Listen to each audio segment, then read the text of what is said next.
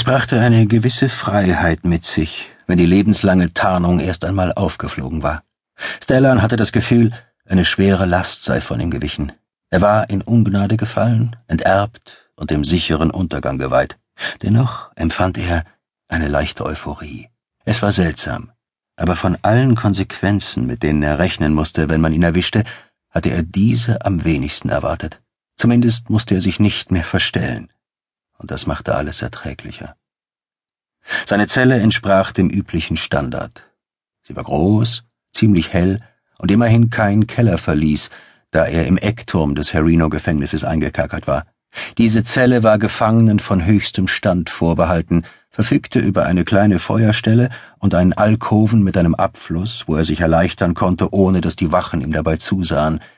Er konnte den ganzen See überblicken, das überraschend große Fenster bot eine atemberaubende Aussicht auf den oberen Oren und den matt purpurroten Streifen der Raupenberge auf der anderen Seite des Sees. Die Fenster hatten keine Gitter. Vielleicht dachte man, ein Fall aus dem vierten Stock in den See wirkte abschreckend genug.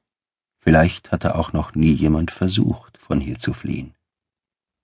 Es gab ein richtiges Bett in einer Ecke der Zelle, mit einer Matratze, die schon bessere Zeiten gesehen hatte, und zwei dünnen Decken, um sich vor der nächtlichen Kälte zu schützen.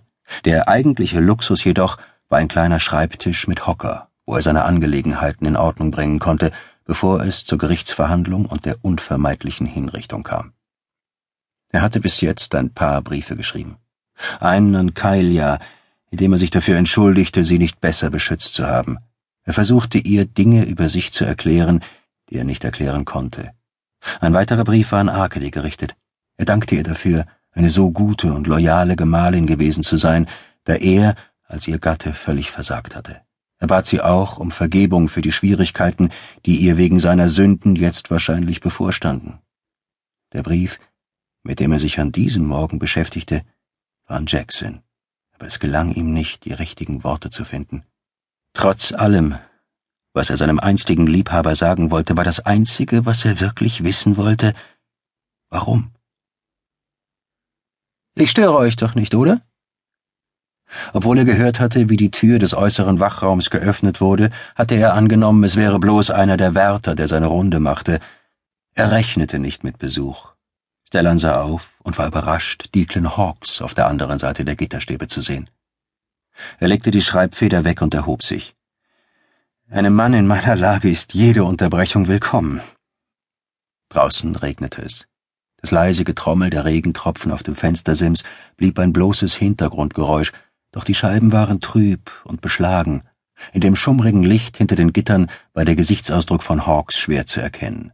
Er musterte den Gefangenen, wirkte aber weder verärgert noch vorwurfsvoll, was Stellan ein wenig wunderte. Dieser Mann, das wusste er, wäre für Arkady durchs Feuer gegangen, und Declan Hawks musste man nicht erst erklären, was Stellans Niedergang für Arkady bedeutete. Der erste Spion warf einen flüchtigen Blick über die Schulter zu den Wachen, die beide an der Außentür standen. Lasst uns allein. Die Feliden gehorchten ohne zu zögern und verließen ihren Posten. Stellan sah die Wachen fortgehen und fragte sich, ob Hawks sie weggeschickt hatte, um keine Zeugen zu haben. Das war unnötig. Es besteht keine Veranlassung, mir Respekt einzuprügeln, Meister Hawks. Ich bekenne mich schuldig. Schuldig wessen? Verbotener Dämlichkeit?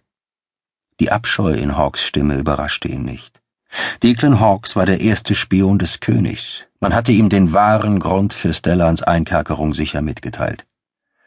Ihr müsst wissen, Declan, ungeachtet meiner Vergehen habe ich Arkady nie Schaden zugefügt.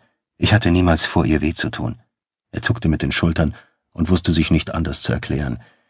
Ich kann nichts für das, was ich bin.